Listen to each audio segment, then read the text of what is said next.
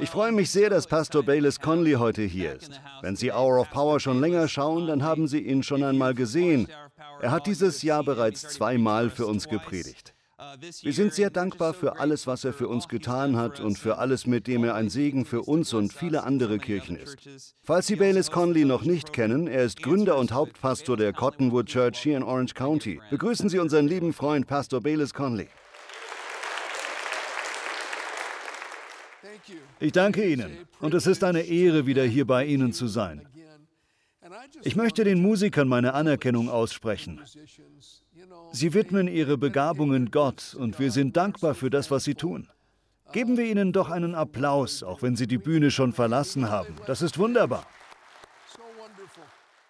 Ich werde Ihnen sagen, was mein Ziel ist.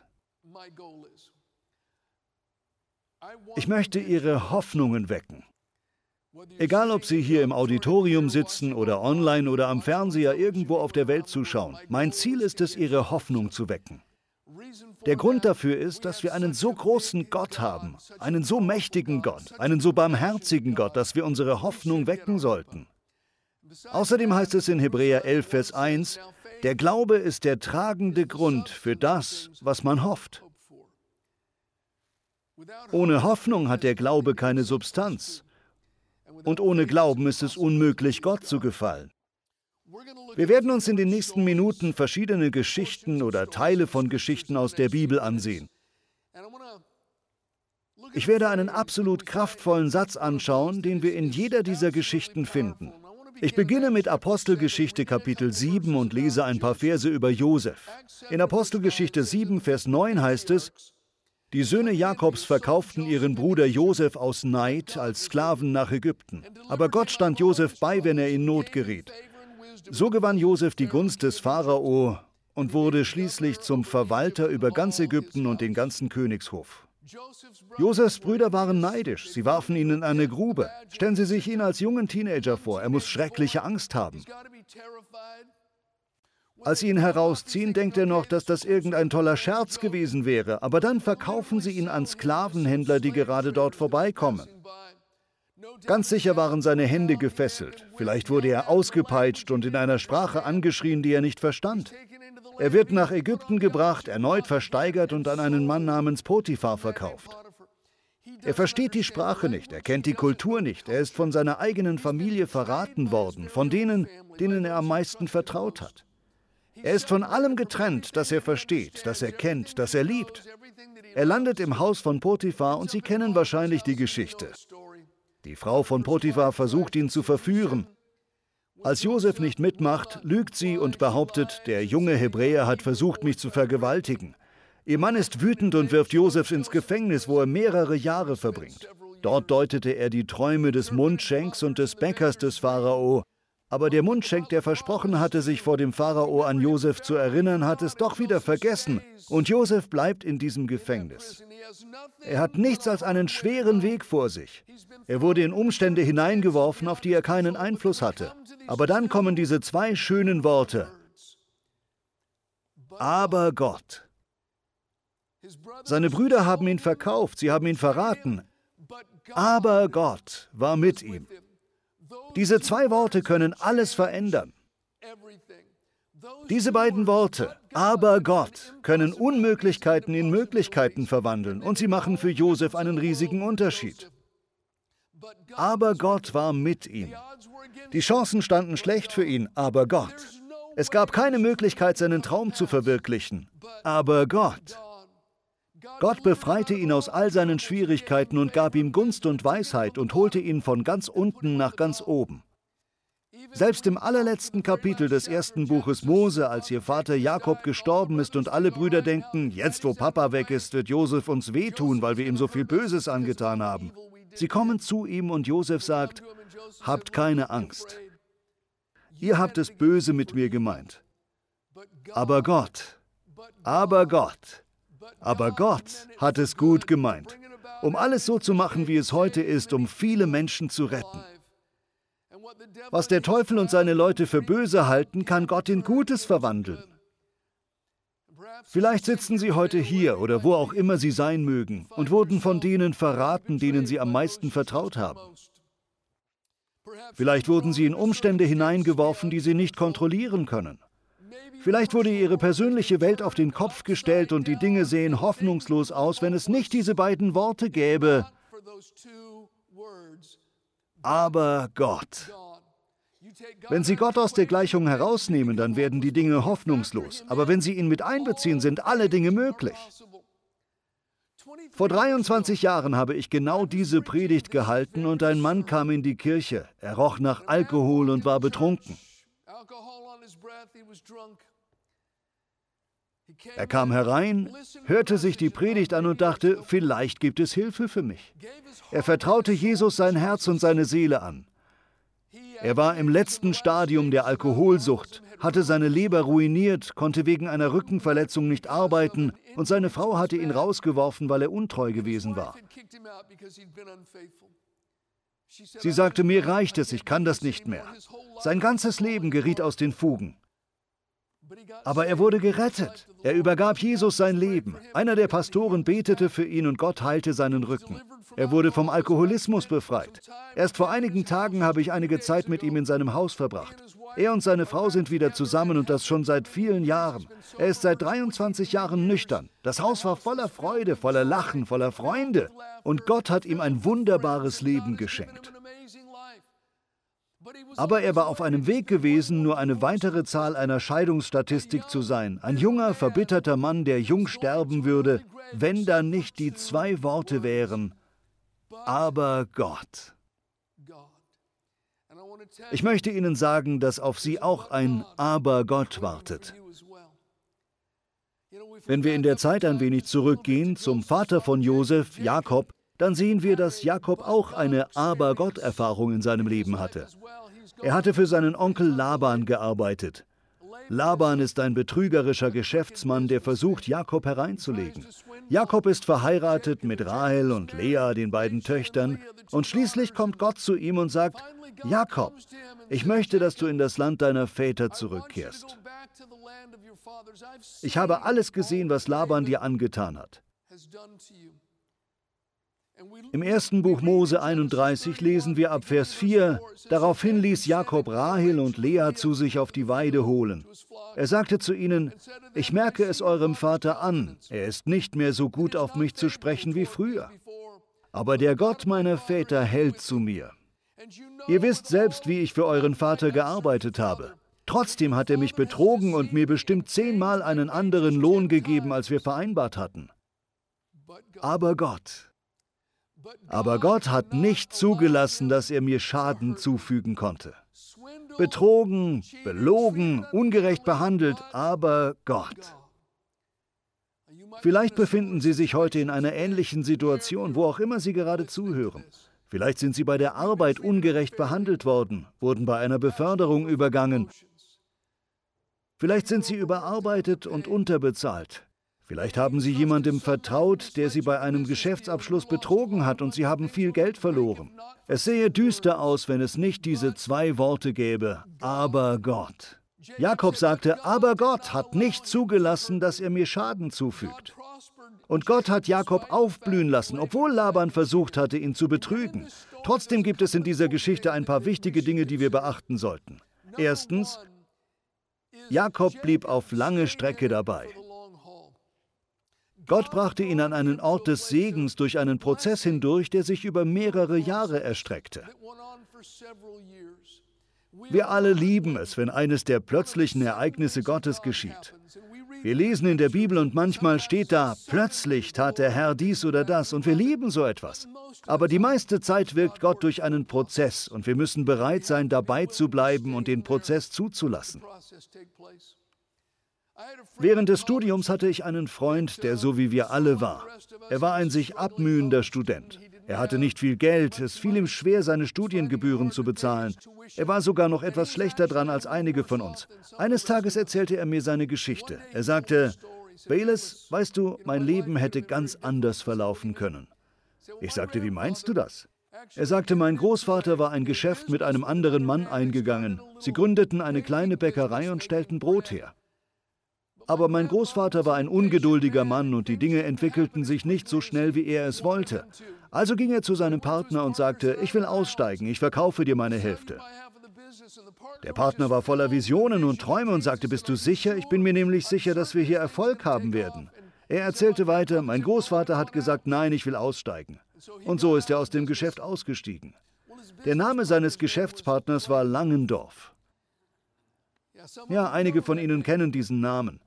Ich erinnere mich noch an die Zeit, als die Langendorf Brot-LKWs fast jede Straße in den USA rauf und runter fuhren, um den Leuten Brot ins Haus zu liefern. In den 1940er Jahren war Langendorf das sechstgrößte Unternehmen in den Vereinigten Staaten, gleich auf mit der Autoindustrie, der Stahlindustrie und der Ölindustrie. Langendorf war das sechstgrößte Unternehmen. Sie hatten 20 Fabriken in den ganzen USA mit riesigen Maschinen, die 700 Brote pro Minute herstellten. Sie stellten buchstäblich Milliarden von Broten her.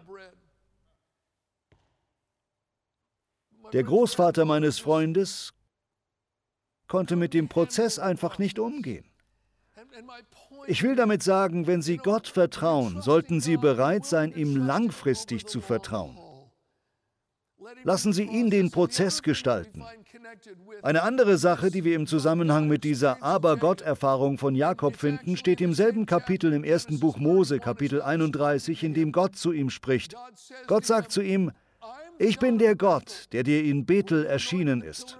Du hast dort den Gedenkstein mit Öl begossen und mir ein Gelübde abgelegt. Verlass jetzt dieses Land und kehr in deine Heimat zurück. Gott bezieht sich ausdrücklich auf das Gelübde, das Jakob ihm gegeben hatte. Wenn Sie es lesen wollen, gehen Sie einfach ein paar Kapitel zurück. In 1. Mose 28 hat Jakob das Land seiner Familie verlassen. Sein einziger Besitz ist ein Stab. Er hat einen Stab, sonst nichts. Er hat keinen weiteren Besitz. Er begießt eine Säule mit Öl und legt das Gelübde ab. Gott, wenn du mir beistehst, gebe ich dir ein Zehntel von allem, was du mir gibst. Er gelobte, den Zehnten zu geben, Gott mit dem ersten Teil seines Einkommens zu ehren. Im Buch der Sprüche heißt es, ehre den Herrn mit dem, was du hast. Schenke ihm das Beste deiner Ernte, dann wird er deine Vorratskammern füllen. Jakob hat das nicht nur getan, als es wieder aufwärts ging, sondern auch in den schweren Zeiten, als es so aussah, als ob Gott gar nicht viel machen würde. Er ehrte Gott und zeigte, dass Gott in seinem Leben an erster Stelle stand, indem er Gott sein erstes und sein Bestes gab. Und das hing direkt mit seiner Aber-Gott-Erfahrung zusammen. Ich finde es toll, dass in der Kirche immer wieder über den Zehnten gesprochen wird. Das ist so wichtig. Es ist die einzige Stelle in der Bibel, an der Gott uns tatsächlich auffordert, ihn auf die Probe zu stellen. An keiner anderen Stelle gibt es das. Gott sagt, stellt mich auf die Probe und seht, ob ich nicht die Schleusen des Himmels öffne und einen solchen Segen ausschütte, dass ihr ihn nicht einmal fassen könnt. Bringt den ersten Teil eures Einkommens in mein Haus. Ich kenne einen Herrn, der zum Teil ein amerikanischer Ureinwohner ist und er verbrachte einen Teil seiner Zeit damit, als Prediger in verschiedene Indianerreservate zu fahren und dort in den Kirchen der Ureinwohner zu sprechen.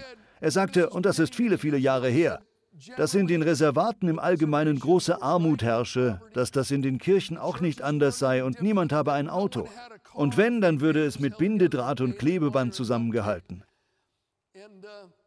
Er sagte, ich bin in eine deprimierende Atmosphäre gegangen und die Kirchen sind so arm gewesen. Es war deprimierend dort zu sein. Er sagte aber, ich habe ein Reservat besucht und bin in eine Kirche gegangen und alles war anders. Ich habe bemerkt, dass draußen neue Lastwagen geparkt waren. Zwar nicht nur neue Autos, aber schöne Autos. Ich ging hinein und in der Kirche herrschte ein Hauch von Freude und Schwung. Er sagte, das war so ungewöhnlich, weil ich es in meinem Kopf mit allen anderen Kirchen aus den Reservaten verglichen habe. Er meinte, dass es dort ein bisschen Wohlstand und Segen vom Himmel gegeben habe. Er sagte, es war so offenkundig. Er erzählte, nachdem ich gepredigt hatte, fragte ich den Pastor, Herr Pastor, ich war schon in vielen Reservaten und habe die Kirchen gesehen, und Sie sind im Allgemeinen deprimiert und arm, aber hier ist irgendetwas anders. Die ganze Atmosphäre hier ist anders. Können Sie mir sagen, warum? Und ohne zu zögern sagte der Pastor, ich kann Ihnen genau sagen, warum. Er sagte, als ich vor zehn Jahren hierher kam, war dies eine Kirche wie jede andere in den Reservaten. Es war deprimierend. Nur zwei Leute besaßen Autos und im Grunde genommen waren das Schrotthaufen, die kaum noch fuhren. Er sagte, ich fing an, die Menschen zu lehren, dass sie Gott mit dem ersten Teil von allem, was er ihnen gibt, ehren sollen. Ich sagte ihnen, dass es wichtig sei, das zu tun. Gott zu zeigen, dass er im Leben an erster Stelle steht. Ich sagte, stellt ihn auf die Probe. Er sagte, dass viele der Menschen nichts hatten. Sie gingen auf dem Weg zur Kirche über einen Kiesweg und hatten kein Geld. Also suchten sie sich den glänzendsten Stein, den sie auf dem Kiesweg finden konnten, und brachten ihn mit in den Gottesdienst. Und als der Opferstock herumging, legten sie diesen Stein in den Opferstock. Er sagte, an manchen Sonntagen bestand die ganze Opfergabe aus einem Eimer voller Steine. Er sagte, dass sich die Dinge im Laufe der nächsten Jahre langsam, ganz langsam zu ändern begannen. Gott begann Türen zu öffnen. Gott begann Arbeitsplätze zu schaffen. Und was Sie heute sehen, ist das Ergebnis von Menschen, die Gott mit ihren Spenden an die erste Stelle gesetzt haben. Ich denke nicht, dass wir die Bedeutung von diesem Prinzip überbetonen können. Das hing mit Jakobs Aber Gott zusammen. Ich glaube, wenn Sie bereit sind, auf lange Strecke dran zu bleiben und Gott mit dem zu ehren, was Sie haben, ob mit wenig oder mit viel, dann können Sie am Ende mit Jakob sagen, ich wurde misshandelt, ich wurde irregeführt, ich hatte nicht die Gunst, die andere hatten. Aber Gott hat nicht zugelassen, dass sie mir Schaden zufügen. Jetzt kommen wir zu einer weiteren interessanten Geschichte im Neuen Testament. Im Buch der Philipper, dem Brief von Paulus an die Gemeinde in Philippi, die er so sehr liebte, schreibt er ab Vers 25 von Philipper 2, ich hielt es für notwendig, Epaphroditus zu euch zurückzuschicken. Er hat mir eure Gaben überbracht und mir dadurch sehr geholfen. Nun, er ist mir wirklich ein Bruder, ein guter Mitarbeiter und Mitkämpfer geworden. Inzwischen aber hat er große Sehnsucht nach euch allen.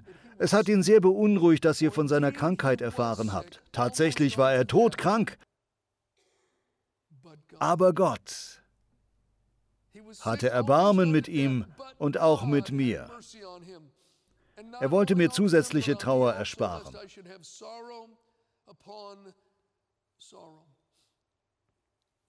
Vielleicht sind Sie heute krank. Vielleicht haben Sie einen geliebten Menschen, der krank ist. Und vielleicht hat die Medizin alles getan, was sie für ihn tun kann. Vielleicht geht es Ihnen wie der Frau, von der wir in Markus Kapitel 5 lesen. Sie hatte schon vieles von vielen Ärzten ausgehalten und alles ausgegeben, was sie hatte. Aber es ging ihr nicht besser, sondern eher noch schlechter. Aber dann kam sie in die Menschenmenge und ergriff den Saum des Gewandes von Jesus. Es war schlimm für sie gewesen. Sie hatte zwölf Jahre lang geblutet. Aber Gott. Ich möchte Ihnen sagen, dass Jesus Christus derselbe ist. Gestern, heute und in Ewigkeit. Jesus ist auch heute noch ein Heiler. Er ist auch heute noch der Retter. In unserer Kirche gibt es eine Dame namens Lilly, eine fabelhafte Frau. Ihr Mann ist Karl, der knuffigste Kerl, den man sich wünschen kann. Lilly hatte Probleme mit ihren Augen. Sie hatte bereits 14 Augenoperationen hinter sich. Ein Auge war fast völlig blind, das andere war nicht mehr weit davon entfernt. Ihr Arzt sagte, Lilly, wir können nichts mehr für Sie tun und es wird noch schlimmer werden. Irgendwann werden Sie Ihr Augenlicht ganz verlieren. Es tut mir leid, aber wir können nichts mehr tun. Wir können keine korrigierenden Operationen mehr durchführen. Es gibt nichts mehr, was wir tun können. Damals haben wir in unserer Kirche nach der Predigt den Altarbereich von vorne her geöffnet und Leute konnten kommen und vor dem Altar niederknien. Einige Leute beteten für Familienangelegenheiten, für ihre Ehe. Andere Menschen suchten nach Führung. Manche suchten bei Gott Heilung. Sie knieten dort manchmal für zehn Minuten, manchmal für eine halbe Stunde, um mit Gott zu reden. Lilly kam oft nach oben. Sie kniete nieder und suchte Gott meistens wegen ihrer Augen, weil sie ihr Augenlicht nicht verlieren wollte. Sie hat mir folgende Geschichte erzählt. Ich kam nach oben und Pastor, der Heilige Geist sprach zu mir und sagte, Lilly, du bist bereits geheilt. Ich sagte, okay, Herr. Am nächsten Morgen saßen Lilly und ihr Mann Karl bei einer Tasse Kaffee auf ihrer Veranda. Das war ihr morgendliches Ritual.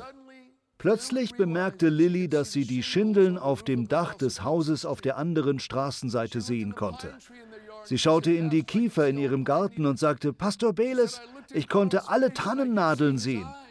Ich habe in Karls Gesicht gesehen und konnte seine Augen sehen. Sie waren wunderschön. Ich sagte, Karl, deine Augen, sie sind wunderschön. Er sagte, du kannst meine Augen sehen? Sie sagte, ja, kann ich.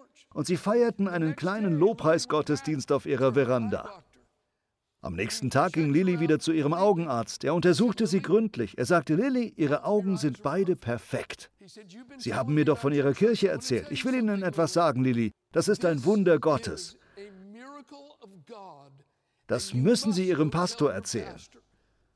Und so kam sie am nächsten Sonntag in die Kirche und erzählte es mir, und sie erzählte es der ganzen Gemeinde, und die ganze Gemeinde freute sich mit ihr.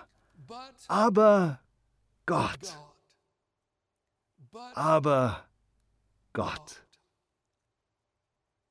Ich möchte in den nächsten Minuten einen weiteren Bibeltext mit Ihnen ansehen, und zwar die Verse, die Chad Blake vor ein paar Minuten hier vorne vorgelesen hat. Sie stammen aus dem ersten Korintherbrief, Kapitel 1, ab Vers 26. Schaut euch doch selbst an, liebe Brüder und Schwestern. Sind unter euch, die Gott berufen hat, wirklich viele, die man als gebildet und einflussreich bezeichnen könnte oder die aus einer vornehmen Familie stammen? Nein, denn Gott hat sich die aus menschlicher Sicht Törichten ausgesucht, um so die Klugen zu beschämen. Gott nahm sich der Schwachen dieser Welt an, um die Starken zu demütigen. Wer von Menschen geringschätzig behandelt, ja verachtet wird, wer bei ihnen nichts zählt, den wird Gott für sich haben. Dadurch erklärt er für null und nichtig, worauf Menschen so großen Wert legen. Vor Gott soll sich niemand etwas einbilden können. Vielleicht sind Sie der Letzte und der Geringste, von dem niemand erwartet, dass er irgendetwas Bedeutendes in seinem Leben oder aus seinem Leben macht. Vielleicht hatten Sie nicht die Möglichkeiten, die andere hatten. Vielleicht hatten Sie nicht die Bildung, die jemand anders hatte. Vielleicht hatten Sie nicht die Mittel zur Verfügung, die andere hatten. Ihre Zukunft sieht vielleicht nicht rosig aus, abgesehen von diesen zwei Worten aber Gott. Gott liebt es, genau die Person auszuwählen, die jeder andere ausschließt, um sie aufzurichten und etwas Großes durch sie zu tun. Auf diese Weise bekommt Gott die ganze Ehre. Ich wurde vor mehr als 45 Jahren in einer Straßenmission gerettet. Ich hatte ziemlich große Probleme mit Drogen und Alkohol und ich war der Einzige, der nach vorne kam, als die Einladung ausgesprochen wurde. Ich vertraute Jesus mein Leben an und begann in eine kleine Kirche in der Stadt zu gehen. Die Wahrheit ist, dass nicht viele Leute mit mir sprechen wollten. Die meisten hatten sogar Angst vor mir. Ich sah anders aus als sie. Ich hatte lange Haare, hatte mir Federn ins Haar gesteckt und hatte einen langen Bart. Die meisten Leute in der Kirche gingen mir aus dem Weg. Aber es gab ein paar Leute, die nett zu mir waren und mich unter ihre Fittiche nahmen. Die versuchten mir zu helfen.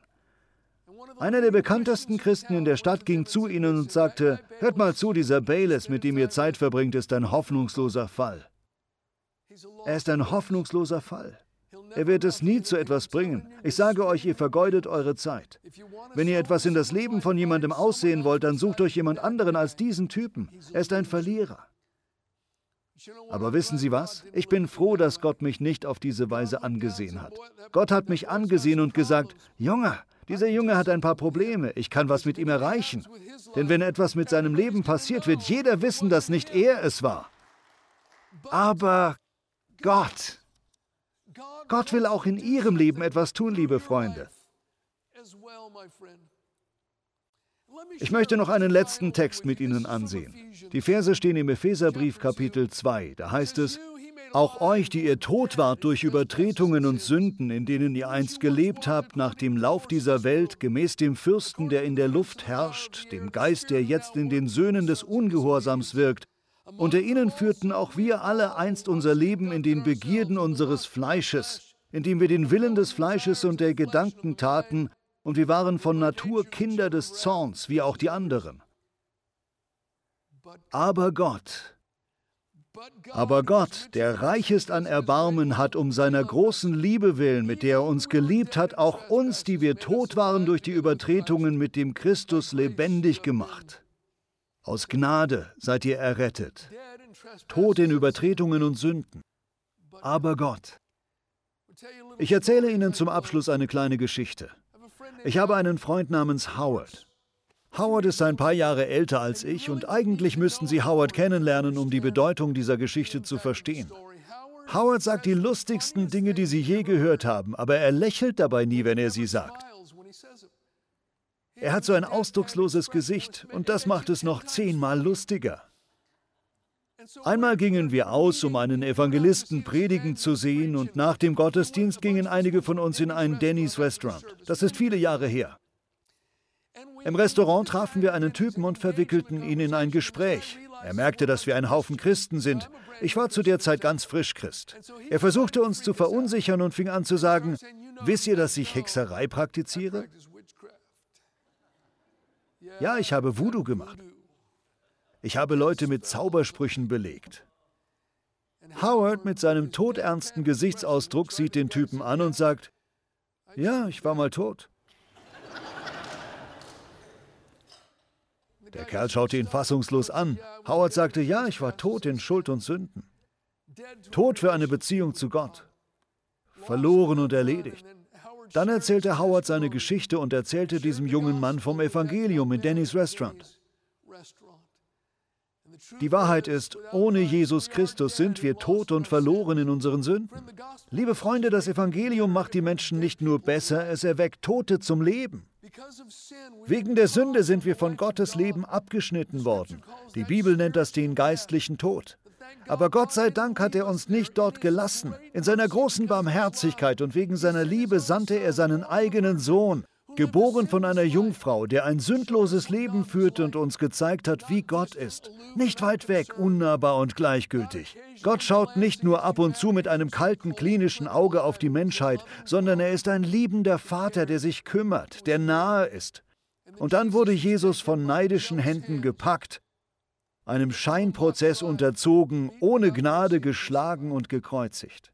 Dort an diesem Kreuz legte Gott die Strafe für unsere Sünde auf seinen eigenen Sohn. Und Jesus nahm bereitwillig unseren Platz ein und starb für sie und mich. Er starb für sie und mich. Das ist das größte Aber Gott von allen. Jetzt können wir Leben haben. Jetzt können wir eine Beziehung mit unserem Schöpfer erleben. Das ist es, wonach jedes Herz schreit. Sie werden diese Lehre niemals mit etwas anderem füllen können. Sie wurden geschaffen, um mit Gott zu reden und zu leben.